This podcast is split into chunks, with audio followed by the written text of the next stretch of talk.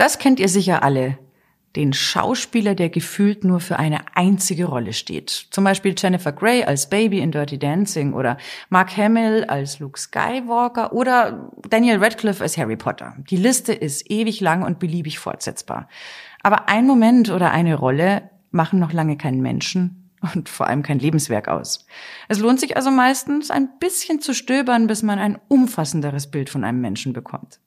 Willkommen zum Bavaricon Podcast. Ich bin Lisa Buschmann und heute geht's um einen Menschen, den vor allem die Jüngeren nur in einer einzigen Rolle kennen und der aber viel mehr Facetten drauf hatte. Im April 2023 hat er seinen 30. Todestag und das ist seine Geschichte. Bavaricon History. Im Dezember 1971 sind die Menschen erschüttert. Der Grund heißt Pumuckel. Ja, richtig gehört. Pumuckel. Im Radio läuft die Folge Pumuckel geht aufs Meer zurück und in der heißt's am Ende, ja Kinder, so ist es gekommen, dass der Pumuckel nun nicht mehr beim Meister Eder ist. Was?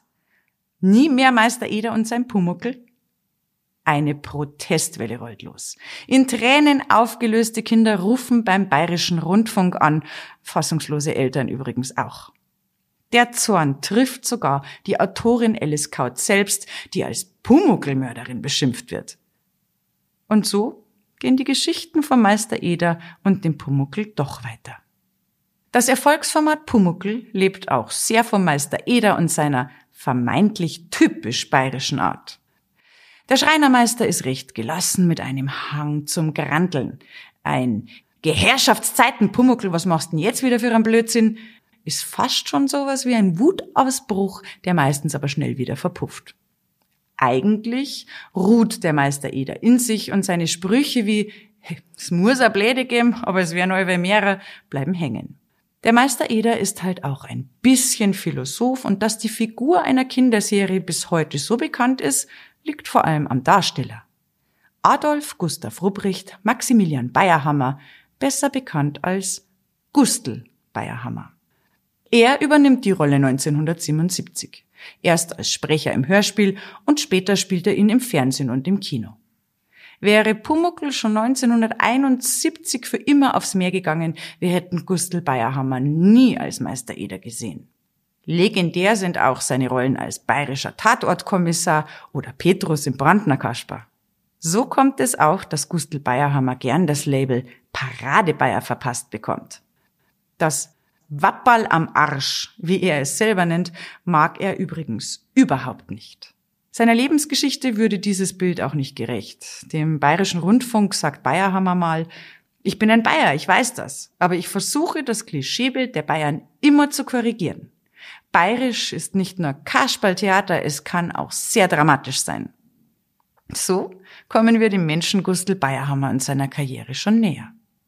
Bayerhammer kommt vor rund 100 Jahren in München auf die Welt am 12. Februar 1922. Die Schauspielerei wird ihm praktisch schon in die Wiege gelegt. Beide Eltern sind Schauspieler. Vater Max feiert internationale Erfolge auf Theaterbühnen von St. Petersburg bis München. Nach seinem Wunsch soll sein Gustl aber was Solides lernen. Der brave Sohn hat zwar andere Pläne, fügt sich aber erstmal dem Wunsch seines Papas. So geht's nach der mittleren Reife also erstmal auf eine Kaufmannsschule in München. Dann bricht der Zweite Weltkrieg los. Als Kind seiner Zeit meldet sich Bayerhammer freiwillig zum Militärdienst. Einen Schritt, den er später schwer bereuen wird und der ihn dazu bringt, öffentlich als vehementer Nazigegner aufzutreten. Bis kurz vor seinem Tod warnt er davor, dass die Oton braune Scheiße wiederkommt. Gustl Bayerhammer wird also Nachrichtenfunker bei der Luftwaffe in Berlin. Trotz des dramatischen Rahmens ist das für ihn eine glückliche Fügung, denn in Berlin ist der berühmte Schauspieler Heinrich George zu Hause, bei dem Bayerhammer Unterricht nimmt. Sein ganzer Wehrsold fließt in die Schauspielerei. 1944 schließt er seine Ausbildung erfolgreich ab. Nach dem Krieg wird es noch eine Weile dauern, bis Gustl Bayerhammer beruflich in München Fuß fassen kann. Seine Karriere beginnt auf Provinzbühnen, wie man so schön sagt. Seine erste berufliche Station ist in Baden-Württemberg. Die französische Besatzungsmacht nimmt das von den Alliierten verhängte Spielverbot nicht ganz so ernst. Der Intendant des Hohenzollerischen Landestheaters Sigmaringen, Robert Marenke, wittert seine Chance. Er engagiert Gustl Bayerhammer und seinen Spätzl- und Schauspielkollegen Toni Berger. Beide halten sich zu diesem Zeitpunkt in München auf und sind kaum bekannt. Das, wie wir heute wissen, wird sich später ändern. In einem Interview mit der Schwäbischen Zeitung erzählt Bayerhammer mal, wie das damals so gelaufen ist, als der Marenke vor der Tür stand. Da hat seine Mutter nur gemeint, wenn's spulen wo ist, musst halt gehen. Bayerhammer lässt sich das nicht zweimal sagen und so reist er mit Berger nach Sigmaringen. Bei der Ankunft sind beide völlig irritiert, denn die Stadt ist vom Krieg so gut wie verschont geblieben. Am 27. November 1945 steht Bayerhammer dann also das erste Mal in Sigmaringen auf der Bühne.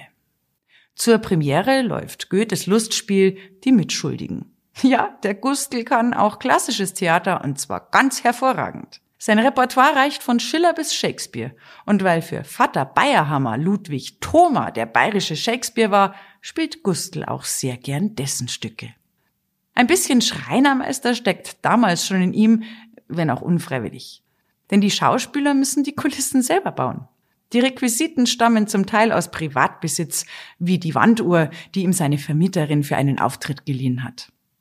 Zum guten Ton gehört damals übrigens auch, dass das Publikum etwas Holz zum Heizen mitbringt. So ist es dann wenigstens zum Ende der Vorstellung halbwegs warm im Theatersaal.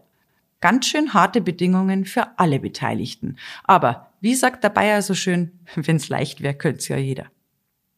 Die drei Jahre in Sigmaringen sind prägend für Bayerhammer. Mal abgesehen vom Beruf trifft er dort nämlich die Liebe seines Lebens, Irmgard Henning. Auch sie gehört zum Ensemble und stammt wie Gustl aus München. Die Funken fliegen so heftig, dass in der Zeit in Sigmaringen nicht nur geheiratet wird, sondern auch Sohn Max zur Welt kommt. Für die Bayerhammers heißt es dann trotzdem langsam Abschied nehmen. Es folgen Engagements in Tübingen, Augsburg, Karlsruhe und am Salzburger Landestheater, bis es nach vielen Jahren in die eigentliche Heimat München zurückgeht. Nicht zuletzt dank der Münchner Theaterikone Therese Giese. 1966 kommt es zu einer Begegnung zwischen ihr und Bayerhammer. Giese ist begeistert und verschafft ihm ein Engagement bei den Münchner Kammerspielen. Im gleichen Jahr wagt Gustl Bayerhammer den Schritt vor die Kamera. In der Fernsehsatire Das Bohrloch oder Bayern ist nicht Texas spielt er die Hauptrolle. 1972 wird er der erste bayerische Tatortkommissar Melchior Feigl. Er erhält auch eine tragende Rolle in der ZDF-Reihe Weißblaue Geschichten und etabliert sich zum gefragten Darsteller in vielen Fernsehserien des Bayerischen Rundfunks. Von den Münchner Geschichten bis zur Polizeiinspektion 1, beruflich ist Bayerhammer längst angekommen, als der kleine Klabautermann Pumuckel in sein Leben tritt. Seinen Lebensmittelpunkt hat er zu dem Zeitpunkt schon nach Kreiling im Kreis Starnberg verlagert. Dort hat er ein freistehendes kleines Häuschen, in dem er mit seiner Frau und Dackel Oswald lebt. Oswald kennt das Tatortpublikum auch, denn der kleine Dackel darf hin und wieder mit vor die Kamera. Bayerhammer genießt das einfache Leben, das passt wiederum gut zu den Rollen, die er gerne spielt. Er mag die Darstellung des einfachen Menschen. Trotz seiner TV-Präsenz bleibt er immer dem Theaterpublikum erhalten. Er kann gar nicht anders und er wird nicht müde, sein Bestes zu geben, egal wie oft er eine Rolle schon gespielt hat. Im Residenztheater München ist er über 700 Mal als Petrus im Brandner Kasper und das ewige Leben aufgetreten. Und noch nach 18 Jahren war es für das Publikum nicht abgenudelt, resümiert Bayerhammer. Das muss man erst mal schaffen. Während Bayerhammer spielfreudig bleibt, will seine Gesundheit nicht mehr so ganz mitspielen. Der starke Raucher hat Ende der 1980er Jahre seinen ersten Herzinfarkt. Er ändert danach zwar seinen Lebensstil, macht Diät, wird Nichtraucher, aber so ganz will sich sein Körper nicht mehr erholen. Trotzdem geht es dem Schauspieler gut, wie er die Öffentlichkeit kurz vor seinem 70. Geburtstag wissen lässt. Ich bin wunschlos glücklich, es war alles schön, ich möchte keinen Tag missen. Gustl Bayerhammer stirbt am 24. April 1993 an seinem zweiten Herzinfarkt während eines Mittagsschläfchens in seinem Haus in Kreiling. Ein friedlicher Tod für einen sehr lebendigen Menschen. Wenn man es mit Humor sehen will, Probleme an der Himmelspforte sollte Bayerhammer ja keine gehabt haben, so oft wie er selber den Petrus gespielt hat. Gustl Bayerhammer hat so viel mehr Facetten als in Anführungszeichen nur den Meister Eder. Es lohnt sich also echt mal die alten Sachen anzuschauen. In Bavaricon gibt's übrigens auch eine Fotoreportage über Gustl Bayerhammer. Wer also ein bisschen Hundecontent will, da ist auch sein berühmter Dackel zu sehen und natürlich seine große Liebe, seine Frau Irmgard. Den Link findet ihr in den Shownotes. Außerdem verlinke ich euch auch noch ein paar Artikel im Literaturportal und zu den Serien und Filmen, in denen Bayerhammer abseits vom Pumuckl zu sehen war. Danke, dass ihr mit dabei wart. Macht's es gut. Bis zum nächsten Mal. Bavaricon Podcast. Alle 14 Tage überall da, wo es Podcasts gibt.